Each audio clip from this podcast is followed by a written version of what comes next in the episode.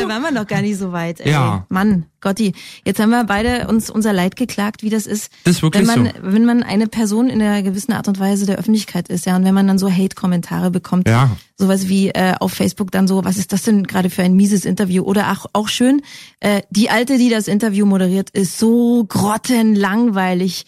Da muss ich echt das Radio abstellen, wenn ich so schlechte Moderationen höre. Ja, so, das galt dann mir so von der, Was, eigentlich aber müsste was, ich jetzt was, wirklich nach was soll denn gehen, oder? grottenlangweilig sein? Da sollte man ja wissen, dass es natürlich grottenschlecht heißt oder urstlangweilig. Grottenlangweilig gibt's nicht, von daher ist diese Kritik eigentlich nicht vorhanden. Ist nicht vorhanden, meinst du, ja? Weil von einem Dummbatz geschrieben.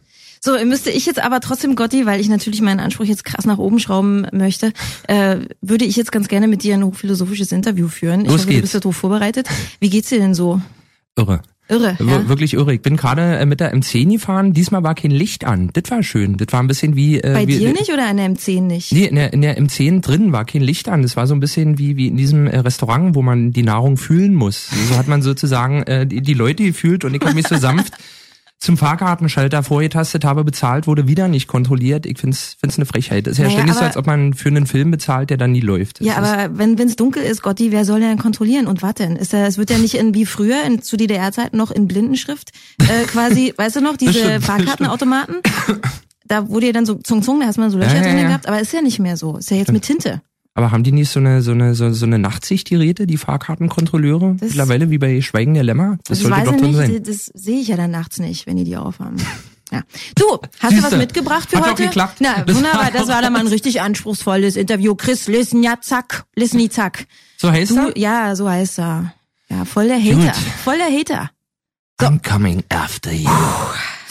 Ähm, ich habe was mitgebracht. Ich habe äh, äh, die Geschichte geschrieben. Es ist der erste Teil einer mehrteiligen Geschichte und sie endet auf das Wort Uhu. Gut, das ist ja wunderbar, dann weiß ich ja dann, oh, wo ich dann so drücken muss. Ja, Ja, prima. das finde ich gut. Dann äh, würde ich mal sagen, schießen wir los, oder? Bist Ja. du bereit? Ja. Wunderbar. Thank Gotti, it's Friday. Die 3-Minuten-Lesung zum Wochenende mit Martin Gotti Gottschild. Und nur auf Flux FM. Wenn mir langweilig ist, riecht's in meiner Wohnung immer nach Hühnersuppe, obwohl überhaupt keine Hühnersuppe im Haus ist. Das macht mich jedes Mal ganz kirre, weil ich dann auf einmal überlege, ob ich nicht eventuell wirklich Appetit auf Hühnersuppe haben könnte. Was aber meistens überhaupt nicht der Fall ist, weil ich Hühnersuppe eigentlich, wenn überhaupt, nur aus medizinischen Gründen zu mir nehme. Wenn ich einen Kater habe oder eine Grippe oder Heimweh. Aber ansonsten bevorzuge ich schon deutlich exotischere Gaumenfreuden. Mancherie zum Beispiel. Damit hat Reinhold Messner ja alle 8000er bestiegen. Mit einer Handvoll Mancherie in den straff gespannten Backentaschen, einem leichten Bolero-Jäckchen über dem drahtigen Leib und einer Propellermütze auf dem Kopf. Mehr brauchte Reinhold nicht. Der Rest war reine Willenskraft. Das muss man sich mal vorstellen. 14 Mal ist Reinhold Messner 8000 Meter hochgeklettert, ohne zusätzlichen, zusätzlichen Flaschensauerstoff. Obwohl man hier einräumen muss, dass es sich bei dem Wort Flaschensauerstoff um einen Begriff aus dem Proletarier-Slang handelt und so wie Bauarbeitermarmelade dort nur eine liebevolle Umschreibung für Hackepeter ist, steht das Wort Flaschensauerstoff hier selbstverständlich für Bier. Reinhold Messner hat also alle 14 Reinhold Messner hat also 14 Mal alle 8000er ohne Bier bestiegen. Nur mit Mancherie, Bolero-Jäckchen, Propellermütze und Willenskraft. Das ist ja irre. Ich selber habe ja auch mal eine Zeit lang Bolero-Jäckchen getragen. Damals 1988, gezwungenermaßen. Bei uns in der Familie lief das ganz einfach. Sobald das Westpaket auf dem Wohnzimmertisch stand und die letzte Schnur durchtrennt war, hieß es zugreifen ohne Rücksicht auf die Sippe. Es war so eine Art Blutrausch, der unsere Familie überkam. Ein jeder sonderte gellende Schreie aus und rollte irre mit den Augen, um seinen Nächsten zu verunsichern.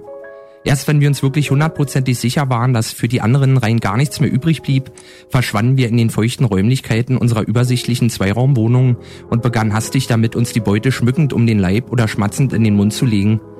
Nach etwa 15 Minuten trafen wir uns dann alle wieder am Korridor, um anzuheben.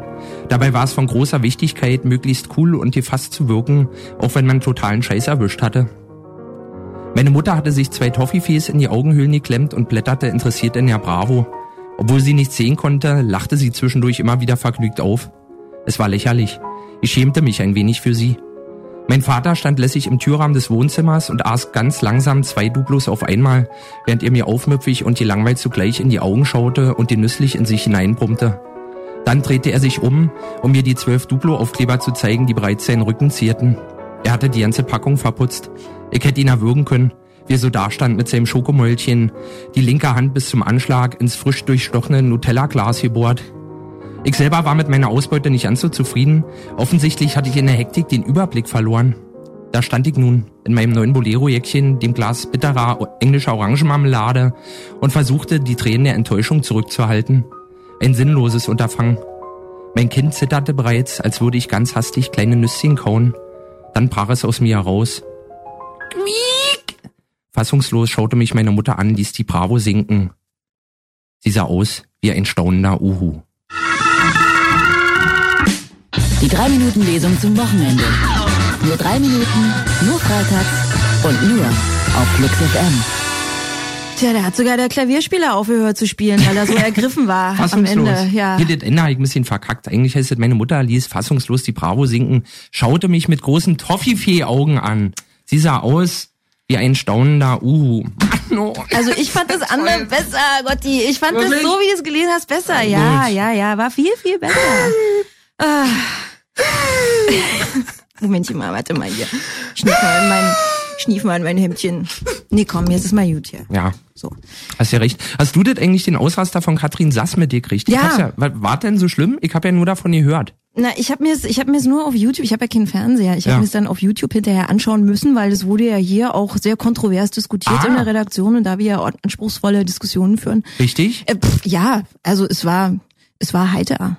Es war War- erheiternd. War sie, war sie berechtigt oder, oder Du, das war kann es ich ihm dir, peinlich? das kann ich ja nicht sagen, denn Ja. dieser Ausschnitt, lieber Gotti, der äh, wurde tatsächlich nur, das war nur Katrin Sass, wie sie sich Ja. also ereifert hat. Ich weiß aber nicht so richtig, was davor kam. Ich weiß auch nicht, was danach kam. Also insofern kann ich dir nichts dazu sagen. Die Sass-Affäre. Wann werden die Akten geöffnet, damit wir die ganze Wahrheit erfahren? Am Montag, 13. Februar. 12.30 Uhr. Lieber Gotti, pass mal auf. Du hast jetzt noch Musik mitgebracht, Ja. oder? Ja. Das machen wir. Ich habe äh, von meinem Kollegen Sven Phantom nochmal den Knaller Creme mitgebracht, der sich äh, sehr häufig bei mir gewünscht wurde. Ähm, den spielen wir heute einfach nochmal. Würde ich sagen, sozusagen, dass wir uns jetzt auch ein bisschen erbauen können. Du hast gerade abgekackt mit dem Ende. Ich habe voll die Hate-Mails bekommen. Heute hauen wir noch richtig Impo auf die Fresse. Aber richtig. Ich bin ja heute noch im BKA-Theater, übrigens bei Toni Mahoni, da haben wir das große Thema Wandern. Leuten im Gesicht rumwandern. Ach, gucke. Ja, Wie, wie wird das dann umgesetzt, szenisch, wenn ich kurz fragen darf? das wissen wir auch noch nicht. Noch nicht. Aber ich muss noch ganz kurz dran denken, bei mir äh, im Kindergarten war das so Martin Lungwitz, mein alter Kindergartenkumpel Martin Lungwitz hat eine Schnecke zertreten in der Pause und da meinte die Kindergärtnerin, meinte so jetzt nicht, man zertritt keine Schnecken, in der, in, in der Mittagspause wird sie Martin Lungwitz zertreten.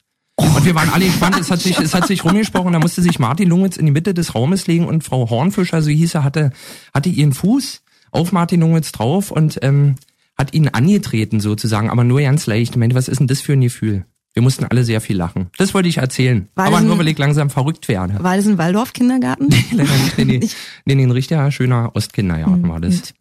Du, Gotti. Jetzt bin ich aber auch wieder durch hier. Ja, ich auch.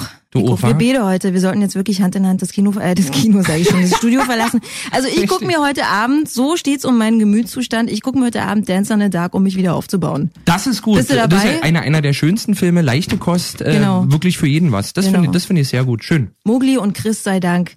So, Tschüsschen, sage ich erstmal Gotti, war schön ja, mit dir. Dir ich fand's auch Wochenende. wunder, wunderschön. Und viel Spaß heute Abend dann, wa?